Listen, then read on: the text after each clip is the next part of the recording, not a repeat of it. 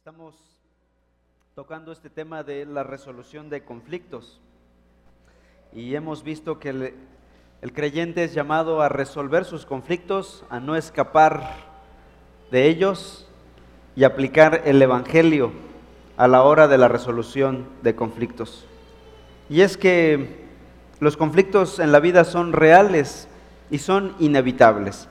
Todo aquel que ha puesto un pie en este planeta ha tenido ya un conflicto con alguien. Mientras vivamos en comunidad, a menos que seas un ermitaño, vivas solo, tal vez te conflictúes contigo mismo. Aún así, el ser humano en esta vida, en este mundo caído, en este mundo en pecado, tendrá conflictos. Existirán conflictos en el matrimonio, en la iglesia, en el ámbito laboral, en la sociedad, en todos lados y no podemos estar escapando de ellos siempre.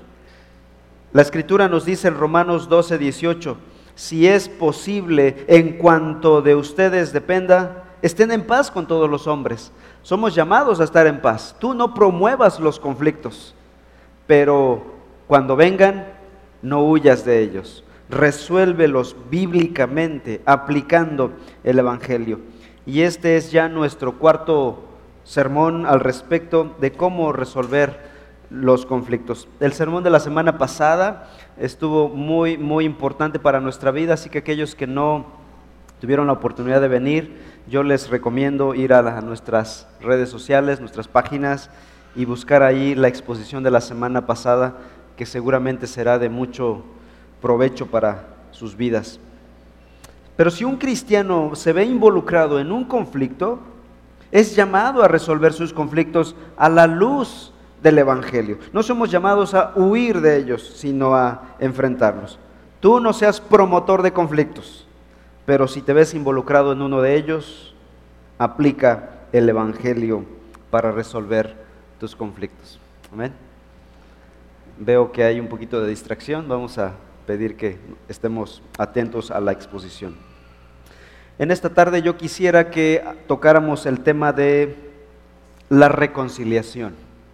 ¿Cómo luce la reconciliación en acción, en la vida diaria? ¿Cómo se ve? Ya logramos lo anterior, ya confesamos nuestro pecado, ya nos arrepentimos, ya pedimos perdón y ya nos dieron el perdón. Ya supuestamente estamos reconciliados. Ahora, ¿cómo luce la reconciliación en acción? Porque puede haber una falsa reconciliación. Podría decir que ya estamos en buenos términos, pero la persona sigue actuando como antes y las cosas realmente no han mejorado. ¿Cómo se ve la reconciliación en acción? Después de haber pedido perdón, después de haber confesado el pecado, hubo reconciliación. Pero después de la reconciliación hay algunas cosas que deben continuar para mantener la reconciliación como un hecho. Por ejemplo, debemos mostrar actitudes de gracia, perdonar desde el corazón, no solo desde las palabras. Vimos la semana pasada reprender cuando sea necesario. De hecho, la, semana pasada hablamos de este tema tan hermoso de la reprensión. Cuando nos reprenden, y vimos que es importante la reprensión como un acto de amor de Dios. Dios reprende a su pueblo como padre a hijos. ¿Cómo mantengo y conservo la paz que ha traído el Espíritu Santo ya después de la reconciliación? La respuesta clave es servir. Y es de lo que estaremos hablando el día de hoy, servir. ¿Cómo sé que estamos reconciliados? Bueno, estamos dispuestos a servirnos unos a otros, dispuestos a servir a la otra persona. Busquen por favor Marcos 10, 35. Vamos a analizar este pasaje de Marcos capítulo 10 e iremos viendo cómo Jesús plantea el tema de la resolución de conflictos y la reconciliación. Marcos capítulo 10.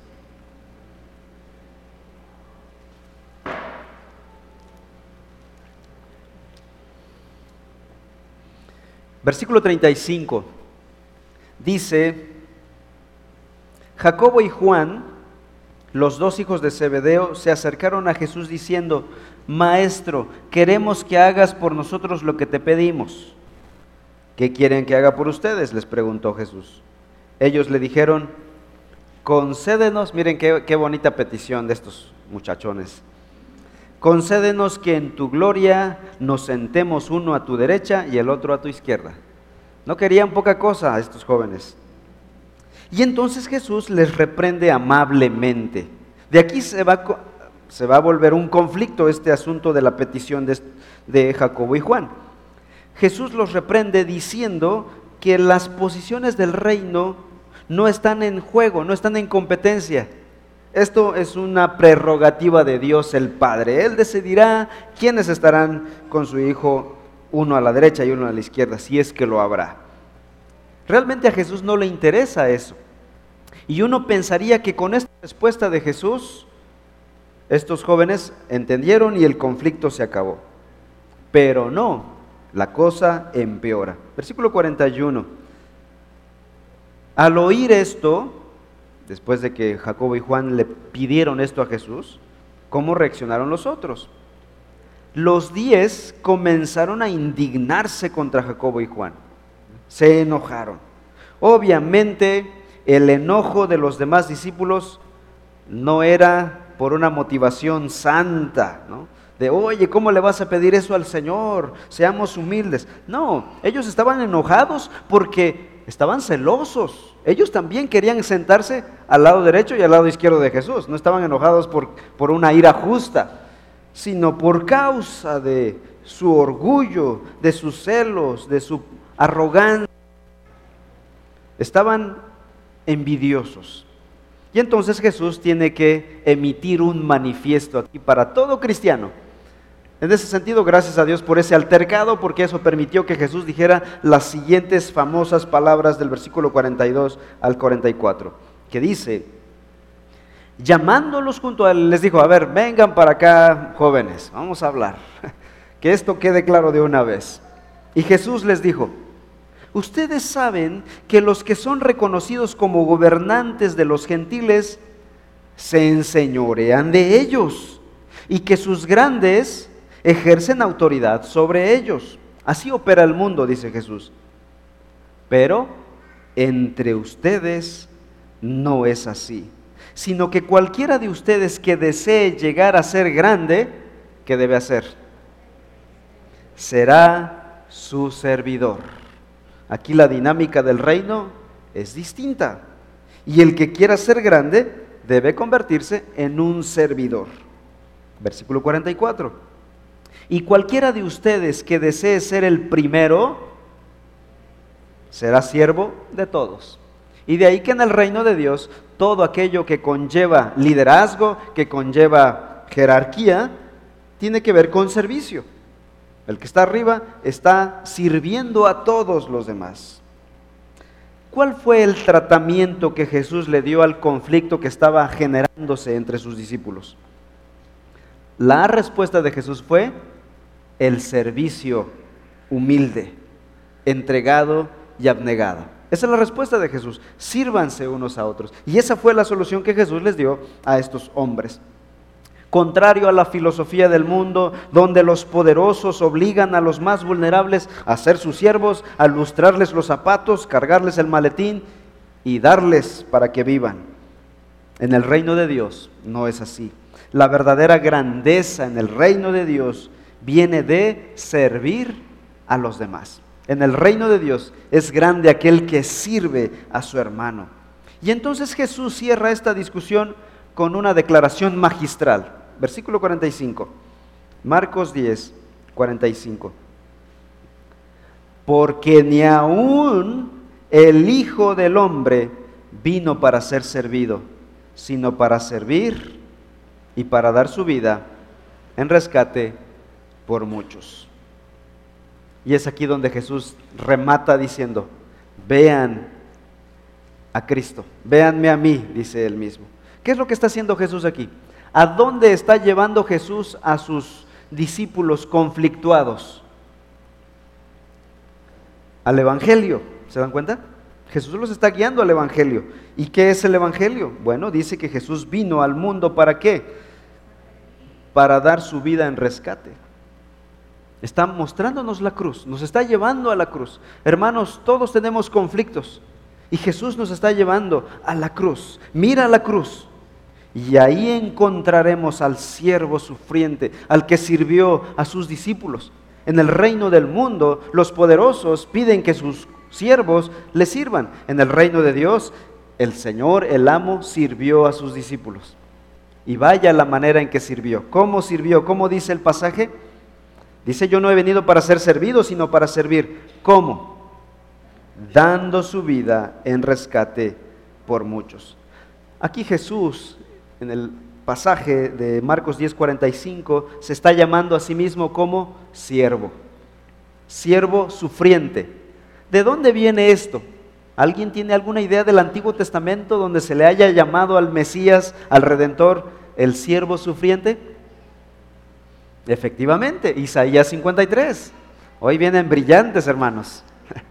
Isaías 53. En aquel pasaje, Dios el Padre describe a su Hijo como el siervo sufriente, aquel que daría su vida por su pueblo que serviría a su pueblo entregándose por ellos. El Mesías habría de venir a servir a su pueblo no solo con acciones, no solo con cosas para hacer, sino dando su propia vida.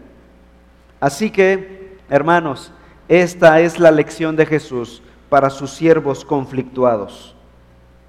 A causa de nuestro Salvador, nuestro Señor, quien nos sirvió a nosotros dando su vida, nosotros, ¿cómo debemos servirnos unos a otros? Entregándonos a ellos. Ahora, obviamente, dando nuestra vida no tiene ningún sentido, no tiene ningún valor. Jesús ya dio su vida por nosotros y por nuestro prójimo, pero entregándonos en servicio genuino a nuestro hermano. Así que si Cristo murió por nosotros, ¿cómo no servir a nuestro prójimo? Y esa es la manera de mantener la reconciliación activa y efectiva. Entonces, el día de hoy quiero que veamos tres cosas de cómo servir a nuestro hermano después de un conflicto y ya estando en el estado de reconciliación. En primer lugar, sirviendo con la palabra. Sirve a tu hermano la palabra. Al final de cuentas, la máxima bendición que puede recibir una persona de tu parte será algo duradero, algo eterno. Y esa es la palabra de Dios. Le podemos dar comida a alguien, podemos ayudar a cruzar la calle a una ancianita, y está bien, hay que hacerlo. Pero la bendición más grande que esa persona puede recibir de ti es la palabra de Dios. El creyente entonces es llamado a servir, a ministrar a sus hermanos en sus necesidades espirituales, dándoles la palabra. Vamos a buscar un par de pasajes. Por favor, tengan a la vista Hechos y Colosenses. Si alguien no sabe dónde está Hechos y Colosenses, está entre Génesis y Apocalipsis. ¿Ayuda un poquito? Bueno, son dos libros del Nuevo Testamento. Hechos es el quinto libro del Nuevo Testamento y más adelante Colosenses. Hechos 20:31 primeramente, por favor. Donde dice la escritura así. Dice el apóstol Pablo a los ancianos en Éfeso. Por tanto, estén alerta recordando que por tres años, de noche y de día, no cesé de amonestar a cada uno con lágrimas.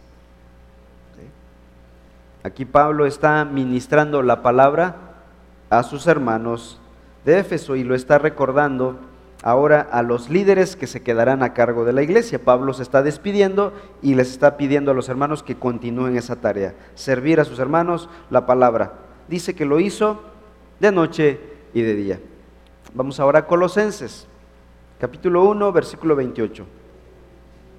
Colosenses 1, 28. Dice el pasaje, a Él, hablando de Cristo, nosotros proclamamos, amonestando a todos los hombres y enseñando a todos los hombres con toda sabiduría, a fin de poder presentar a todo hombre perfecto en Cristo. Ahora, en el caso particular de Pablo, Pablo es un predicador de la palabra, o fue un predicador de la palabra. Así que su principal manera de servir la palabra a sus hermanos fue mediante la predicación formal de la palabra, la enseñanza formal, la exposición de la palabra completa. Y en ese caso me alude directamente a mí. Soy pastor de la iglesia y la manera más efectiva, más completa de mi parte, servirles a ustedes, mis hermanos, la palabra, es predicándoles el verdadero evangelio. En la medida en que yo sea fiel a este libro, a la escritura, y yo lo exponga a ustedes, no importando las consecuencias, porque cuando uno expone la palabra fiel, a veces la palabra fiel no cae de buena manera, ¿no? humanamente las personas queremos escuchar algo atractivo, algo más psicológico, más motivacional, más humanista. A la carne le agrada eso. Y cuando predicamos el verdadero evangelio, como que hay cierta apatía hacia recibir la palabra. A menos que tú realmente ames a tu Señor. A los que aman al Señor, esta palabra es algo deseado, algo bienvenido, algo anhelado. Pero para el hombre carnal, como dice Pablo en Corintios, esta palabra no es bienvenida, no es deseada, no es, difícil de digerir. De hecho, a Jesús en Juan capítulo 6, esa multitud que le seguía, después de predicar Jesús la palabra, ellos dijeron, dura es esta palabra, ¿quién la puede soportar? Y Jesús les dijo, bueno, si no les gusta, retírense. ¿Qué habrán dicho los discípulos? Oye Señor, viniste al mundo para predicar la palabra y hacer discípulos y ahora quieres que se vayan. Me imagino ahí a Pedro diciéndole a Jesús, Jesús, bájale dos rayitas a tu sermón, ¿no? Vamos a hacerlo más cool, más emocional, más motivacional para que venga la multitud. Bájale a tus estándares. Y Jesús les dijo, ¿acaso quieren ustedes irse también? Nada de rebajar el mensaje. Si ustedes también quieren irse, váyanse. Y Pedro reconsidera y dice, ¿a quién iremos, Señor? Si solo tú tienes palabras de vida eterna. Y Jesús dijo, está bien, vamos, sigamos adelante. Jesús no rebajó la palabra, pero la palabra enseñada bíblicamente no es bienvenida. Así que la labor del predicador muchas veces si está en la carne, si vive en la carne, muchas veces el predicador es tentado a negociar, a diluir la palabra. Aquellos que viven de la religión, obviamente quieren multitudes que vengan. Y entonces no importa si hay que rebajar el Evangelio, el punto es tener multitudes. Eso no es Evangelio, eso es populismo, populismo religioso. No, no es palabra, no es predicación, eso es un es palabrería populista a lo que la gente le gusta oír. Así que la mejor manera de un siervo fiel servir a su pueblo es predicar la palabra de manera fiel. Y esta no es bienvenida muchas veces. De hecho, a veces seremos rechazados por causa de ello, de predicar correctamente el Evangelio, de enseñar correctamente la palabra. Seremos rechazados, recibiremos la apatía, el mal gusto de las personas. Por otro lado, predicar fielmente la palabra implica un trabajo previo que es exhaustivo, es extenuante, es cansado. Para venir aquí y hablar la palabra fiel, como dice Pablo a Timoteo, usa bien la palabra de verdad, se requieren años de preparación y horas a la semana para traer un platillo que sea, que alimente el corazón de las personas. Si solo traemos un mensajito motivacional de 25 minutos, le ponemos un buen título, dos, tres ilustraciones bajadas de internet y tus ideas caricaturescas, y si eres labia, si hablas bien, con eso es suficiente. Pero la gente está comiendo chatarra, no se está alimentando si queremos trazar bien la palabra de verdad, leer la escritura, exponerla, estudiar la profundidad, requiere de trabajo, de oración, de esfuerzo, a veces de lágrimas. No entiendo este pasaje. Requiere de mucho trabajo previo. Y esa es la mejor manera en que el predicador va a servir a su pueblo, siendo fiel, semana tras semana, trayendo la palabra de Dios. Quizá en mi caso, como hombre limitado, no soy muy inteligente, muy capaz, tengo que decirles muchas veces, no puedo hacer tal cosa. Quizá me llamen, pastor, me urge una plática, quizá te he tenido que decir, perdóname, ahorita no puedo estoy aquí peleándome con el texto para llevar comida el domingo a mi congregación, a mi iglesia. Porque al final del día, la manera más eficaz de servirte es a través de la predicación del Evangelio. Quizá un consejo te pudo haber servido, pero la palabra te servirá eternamente. Así que yo quiero hacer aquí un paréntesis. La manera más eficiente y más efectiva de llevar a cabo mi pastorado para ustedes, hermanos, es a través de la predicación fiel de la palabra. Porque yo no soy, ah, en este sentido, omnipresente. Quisiera yo estar en todas las casas, cada semana visitando. Bueno, algunos no quisieran tal cosa, ¿verdad? Algunos dicen, gracias Señor, porque el pastor no es omnipresente. Si no, aquí lo tendríamos cada semana en mi casa, gracias a Dios porque no lo soy. Pero mi anhelo sería estar con ustedes en todas sus pruebas y luchas. Pero no puedo, soy un mortal que no soy omnipresente. Entonces la manera más efectiva de ministrar tu vida es con la palabra cada domingo. Ahora, cuando tú decides adrede no reunirte, no congregarte, estás rehusando mi ministerio. Estás rechazando el pastorado de tu iglesia. ¿Se dan cuenta? Estás diciendo, no me no quiero. Ahora, lo curioso, lo triste, a veces lo incoherente es que cierta, en ciertas ocasiones, y esto muy pocas veces ha pasado, gracias a Dios, que me dicen, pastor, me siento abandonado.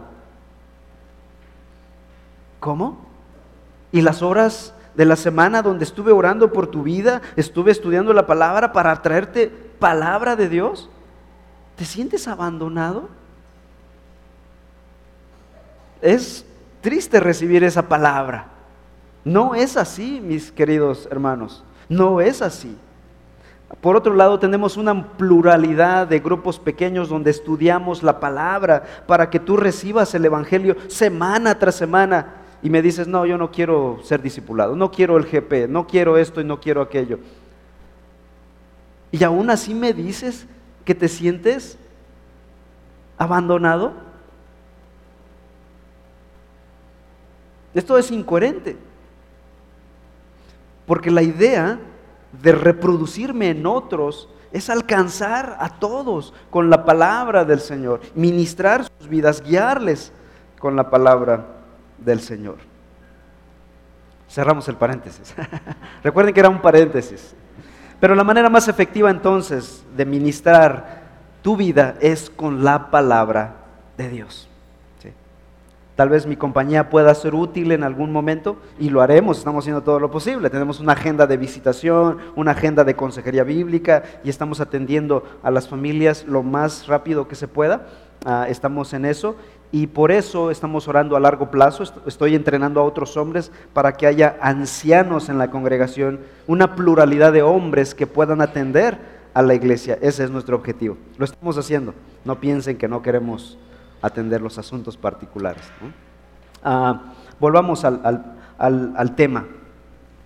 La manera más eficiente de servir a tu hermano es con la palabra. El pastor es llamado a enseñar la palabra de Dios. Pero el llamado de servir ministerialmente la palabra no es solo para el predicador, es para todo el pueblo de Dios. Busquen Primera Tesalonicenses capítulo 2.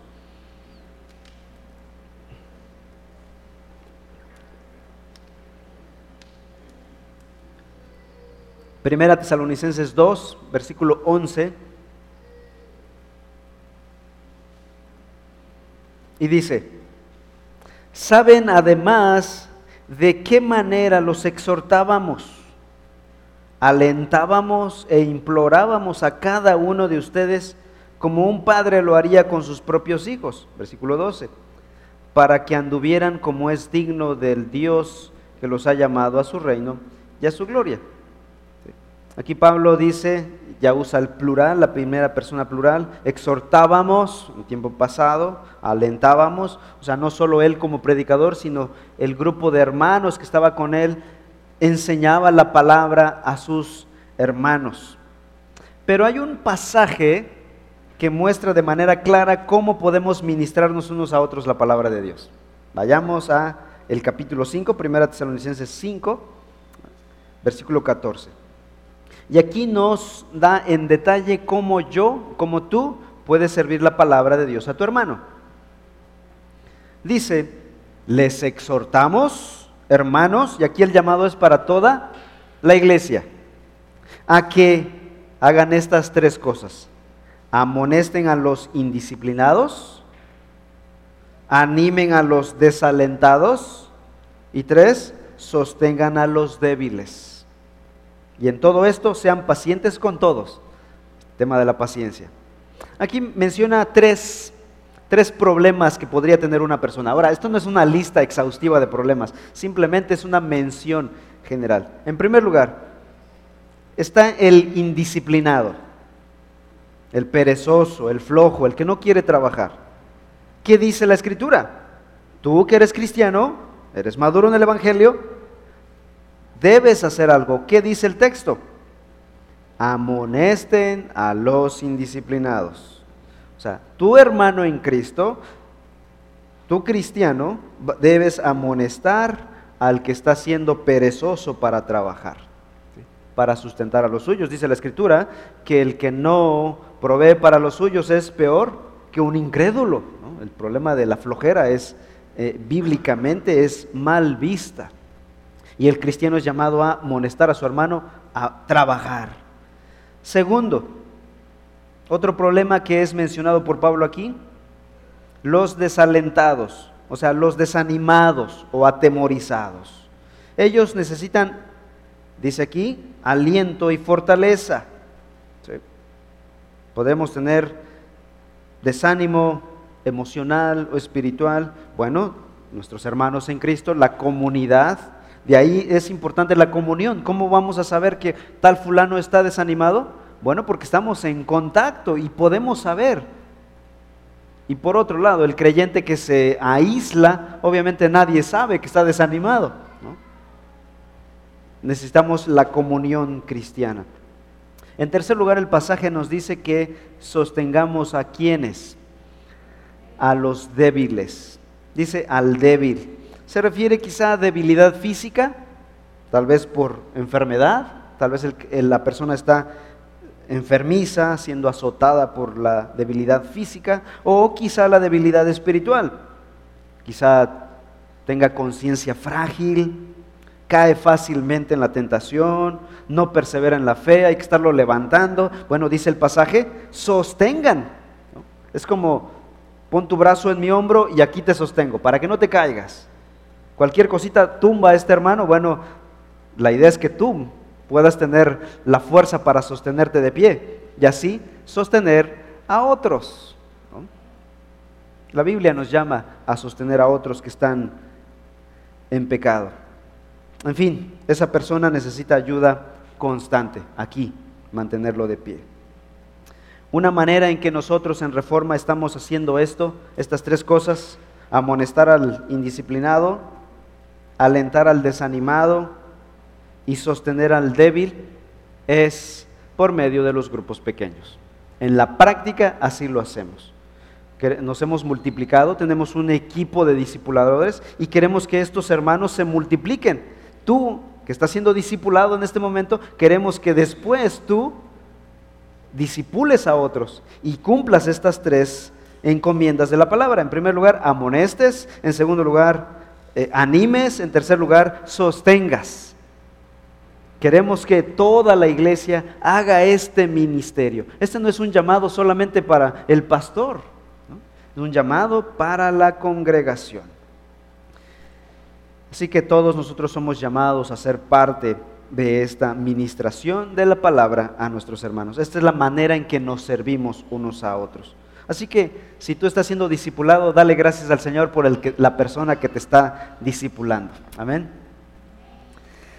El pasaje terminando, termina afirmando que debemos ser pacientes con todos.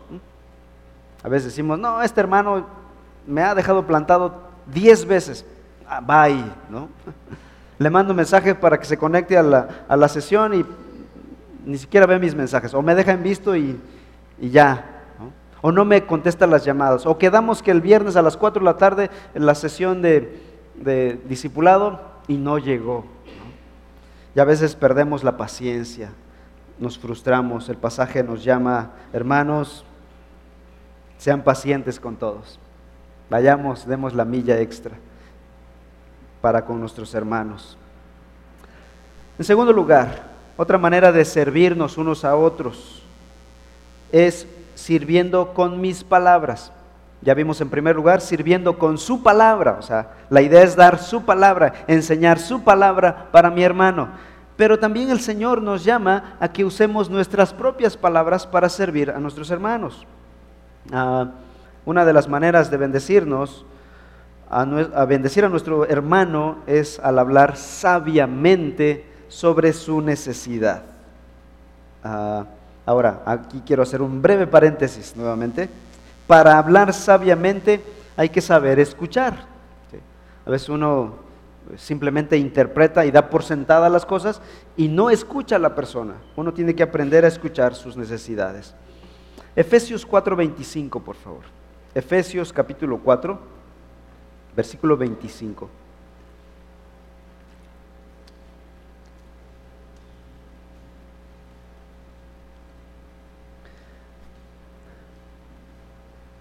Dice, por tanto, dejando a un lado la falsedad, hablen verdad, cada cual con su prójimo, porque somos miembros los unos de los otros.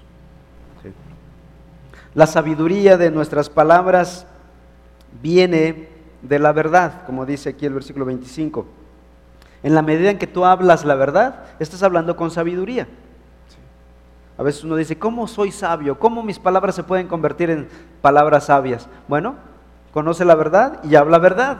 Eso ya es sabiduría. Dios con el tiempo, con la experiencia, con la vida, con el, crecimiento en la palabra, te irá dando más sabiduría. Pero de entrada, si tú hablas verdad, ya estás siendo sabio. Ah, y estas palabras buscan edificar a la otra persona. Ahí mismo, versículo 29, Efesios 4, 29, dice el apóstol Pablo, no salga de la boca de ustedes ninguna palabra mala. ¿Quieres ser sabio? Bueno, para empezar, no, no hables palabras malas. Ya estás siendo sabio. Y si hablas la verdad, esto es gran sabiduría para tu hermano. Sino solo la que sea buena para edificación, según la necesidad del momento, para que imparta gracia a los que escuchan. Y Dios te va a dar gracia en la medida en que tú estás leyendo la Biblia. Esto es interesante.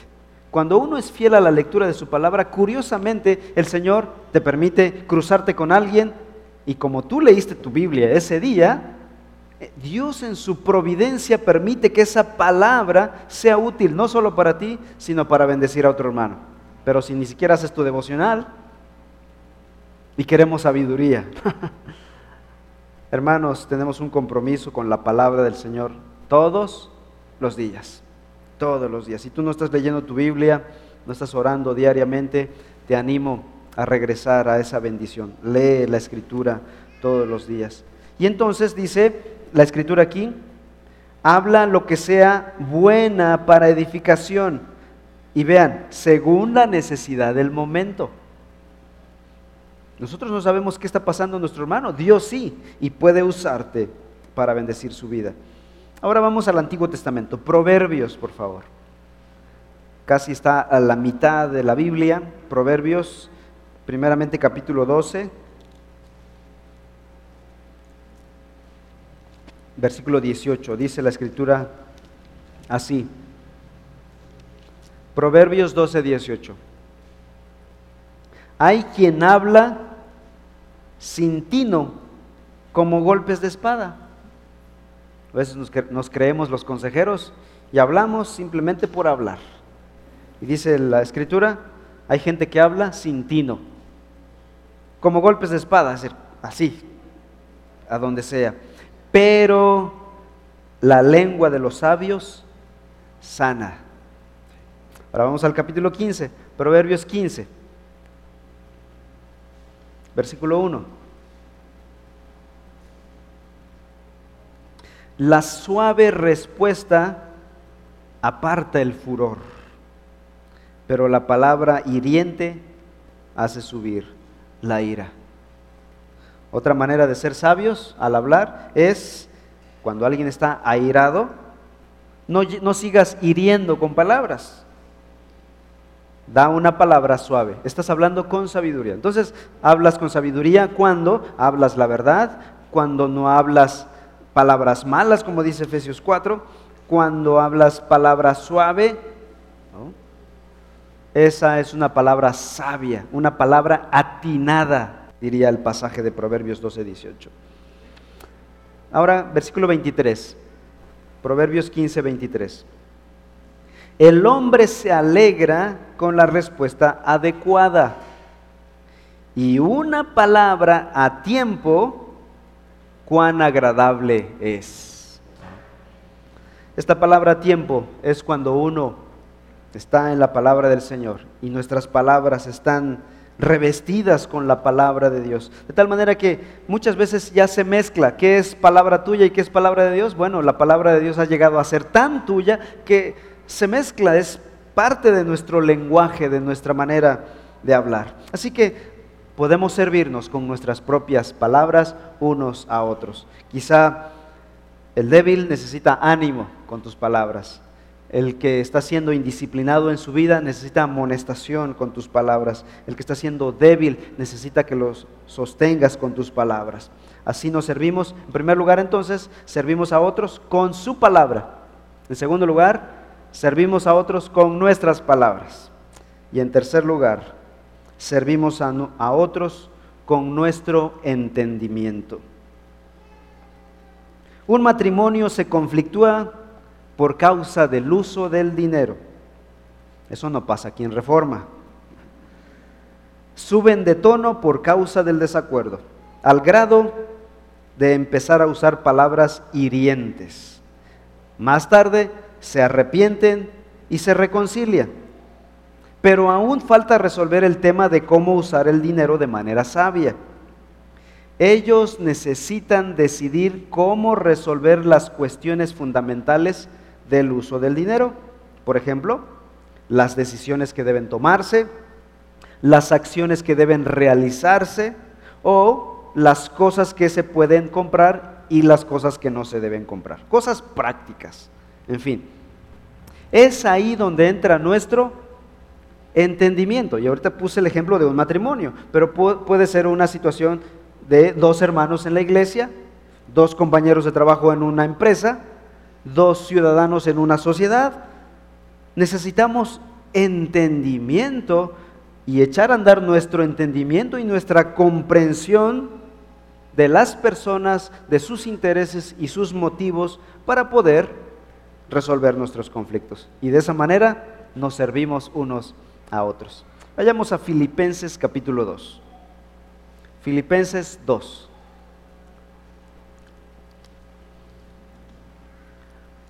Filipenses 2, 1 al 4. Dice, por tanto, si hay algún estímulo en Cristo, si hay algún consuelo de amor, si hay alguna comunión del Espíritu, si algún afecto y compasión, hagan completo mi gozo, siendo del mismo sentir, conservando el mismo amor, unidos en espíritu, dedicados a un mismo propósito y estos dos versículos que vienen son importantes. No hagan nada por egoísmo o por vanagloria, sino que con actitud humilde cada uno de ustedes, ¿qué debe hacer? Considere al otro como más importante que a sí mismo. La palabra considere. Versículo 4. No buscando cada uno sus propios intereses, sino más bien los intereses de los demás. En este pasaje Pablo enfatiza que para tener unidad en la iglesia, en el matrimonio o donde sea, debemos hacer estas cosas. Considerarnos unos a otros, considerar al otro, versículo 3, o buscar los intereses del otro, versículo 4. Uno se pregunta, ¿por qué el cristianismo es tan, tan así, tan de piensa en los demás? ¿no? Hay gente que ya está cansada de esto del cristianismo, es tan humilde, tan pensar en los demás. ¿Por qué no se vale un poquito de egoísmo? ¿no? Un poquito cada día. ¿no? Bueno, Pablo procede a dar la respuesta de por qué no. Versículos 5 al 11. Y dice, haya pues en ustedes esta actitud que hubo también en Cristo Jesús. Nuevamente, ¿a dónde nos lleva? Al Evangelio, otra vez, vamos de regreso al Evangelio. Si cuando tú estés peleando, tú dices, ay, no le encuentro pies ni cabezas a esto, ¿cómo resuelvo este, este conflicto? Ve al Evangelio, ve al Evangelio. Y, es lo que hace la Escritura, nos lleva al Evangelio y dice, vean a Cristo Jesús, versículo 6, el cual, aunque existía en forma de Dios, no consideró el ser igual a Dios como algo a que aferrarse, sino que se despojó a sí mismo, tomando forma de siervo, haciéndose semejante a los hombres y hallándose en la forma de hombre, se humilló él mismo, haciéndose obediente hasta la muerte y muerte de cruz. Y luego habla de la exaltación de Dios, el Padre a Jesús. La respuesta de por qué en el cristianismo no se permite un poquito de egoísmo, de pensar solo en los demás, es por causa de nuestro Salvador. Si Cristo es nuestro Señor, somos llamados a vivir como Él. ¿Qué hizo Él? Él era Dios y siendo Dios no consideró el ser igual a Dios como cosa que aferrarse, dice el pasaje, sino que se despojó, haciéndose obediente, haciéndose hombre, humillándose hasta la muerte, dando su vida otra vez en la cruz del Calvario. Escuchen el ejemplo de un matrimonio. Este es un matrimonio que llevaba 12 años de casados. Y un día entró en un conflicto fuerte por una situación menor. Esto es muy común, ¿verdad? Por cosas menores uno se pelea y cuando se da cuenta ya la casa está patas para arriba, ¿no? Por una cuestión menor. Bueno, el problema era las vacaciones. El esposo quería ir a la playa, mientras que ella quería visitar a sus padres y a los suegros. La cosa empeoraba cada vez que abordaban el tema se acusaban el uno al otro de ser egoístas, poco considerados e insensibles. Y sus diversas rondas de negociación siempre terminaban con enojo y con gritos, seguidos de periodos de 24 horas de frialdad y distanciamiento. Finalmente, compartieron su conflicto con su líder de grupo pequeño. Su líder los llevó al arrepentimiento, perdón y finalmente a la reconciliación. Qué bonito, ¿no? Pero, ¿a dónde se irían de vacaciones? ¿A la playa o a la casa de los suegros? Bueno, ya se ya arreglaron el problema entre ellos. Pero hay que decidir ahora a dónde nos vamos de vacaciones. Su líder los llevó a entender que el problema es que ambos no habían aplicado su entendimiento y su comprensión de los motivos que movía a la otra persona no estaban aplicando Filipenses 2, donde dice que consideren los intereses del otro antes que el suyo. El esposo, por ejemplo, él no había entendido que su esposa estaba preocupada por sus padres y por sus suegros. Ellos estaban envejeciendo y podría ser la última vez que los verían. Por otro lado, ella quería que sus hijos desarrollaran relaciones profundas con los abuelos. O sea, estas eran las motivaciones que movían a ella. Por el otro lado, la esposa no había entendido que los motivos de su esposo era tener un tiempo solamente en familia, fortalecer los lazos familiares sin la presencia de los suegros. Además, ella no había entendido la presión de trabajo al cual su esposo estaba sujeto día tras día durante todo el año. Y un viaje tan largo, con tanta presión familiar, era estresante. Cada quien tiene sus motivos. ¿Qué se debe usar aquí a la luz del pasaje de Filipenses 2? Un poquito de comprensión. Usar el entendimiento. Y ponernos a veces en el zapato ajeno, en los zapatos de la otra persona. Por primera vez, bajo el consejo de su líder espiritual, estas personas llegaron a comprender a la otra persona. Por primera vez el esposo se sintió comprendido por la esposa. Por primera vez la esposa se sintió comprendida por el esposo. Y entonces comenzaron a poner el interés del otro por encima del suyo. Ahora la pregunta era la misma, ¿a dónde vamos de vacaciones? ¿Dónde irían de vacaciones? Bueno, la respuesta a dónde se fueron de vacaciones esa famosa familia no interesa aquí. Lo que sí interesa aquí, luego si alguien quiere saber me pregunta después del servicio, ¿a dónde se fueron de vacaciones? Lo que sí interesa aquí es entender esta parte, de que cuando aplicamos el Evangelio en un asunto tan práctico como este asunto de las vacaciones o el uso del dinero o cualquier otra cosa que quieras usar, las cosas se esclarecen. Cuando hay comprensión es más fácil ceder, cuando comprendes los motivos que hay en el corazón de la otra persona, tú dices, es verdad, no tengo por qué defender mi postura hasta la muerte, hasta la sangre. Es más fácil ceder cuando hay comprensión. Es más fácil cambiar de planes cuando hay comprensión. Hay gente que no cambia de planes ni aunque el mundo se esté viniendo abajo. Pero cuando hay comprensión, y el Evangelio ilumina tu mente, los planes se pueden cambiar. Es más fácil decir, está bien, vamos a la playa. O está bien, vamos con los suegros. O podemos decir, hagamos un nuevo plan. Ni la playa ni los suegros. No hay problema. Ya hay una nueva dimensión en la vida por causa del Evangelio. Conclusión. Alguien me dirá en este momento, así me gustaría que terminaran mis conflictos en mi matrimonio, en mi iglesia, en mi trabajo. Así quisiera yo terminar, ¿no? Decir, wow, ya me comprende la otra persona. Te, puedo decir esto con seguridad. Esta historia puede ser tu historia porque tú estás bajo el mismo Cristo, bajo el mismo e-, Evangelio. Si tú has creído en Cristo, Él es tu modelo. Repito la lectura de Filipenses capítulo 2. Haya pues, versículo 5, haya pues en ustedes esta actitud que hubo también en Cristo Jesús. ¿Cuál fue la actitud que hubo en Cristo Jesús?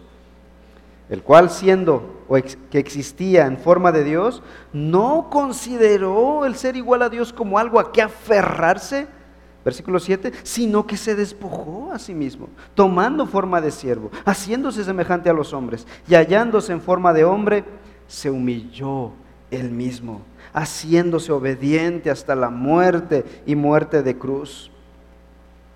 Hermanos, solo Él puede perdonarte, solo Él puede cambiarte, solo su gracia puede capacitarte para perdonar, para comprender para ceder, para no aferrarte a tus planes, a tus deseos, a tus anhelos.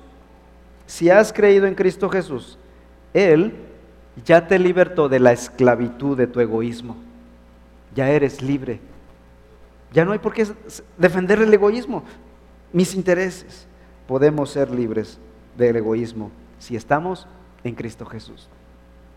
Si no estás en Cristo Jesús, no sé qué estás esperando. Ven a Cristo Jesús. Oremos. Padre, gracias por tu palabra que nos lleva al Evangelio de nuestro Señor Jesucristo. Un Evangelio que ha salvado nuestras almas del infierno, pero que también puede salvarnos en cualquier otro tema práctico de nuestra vida diaria. Señor, muchas veces aunque ya somos salvos del infierno, en nuestras vidas prácticas seguimos viviendo como si fuéramos al infierno. Perdónanos, Señor. Perdona nuestro egoísmo exacerbado, nuestros celos, nuestra ira, nuestro encono por causa del por qué la persona opera de tal manera. Perdónanos, Señor. Ayúdanos a aplicar el Evangelio a nuestras vidas.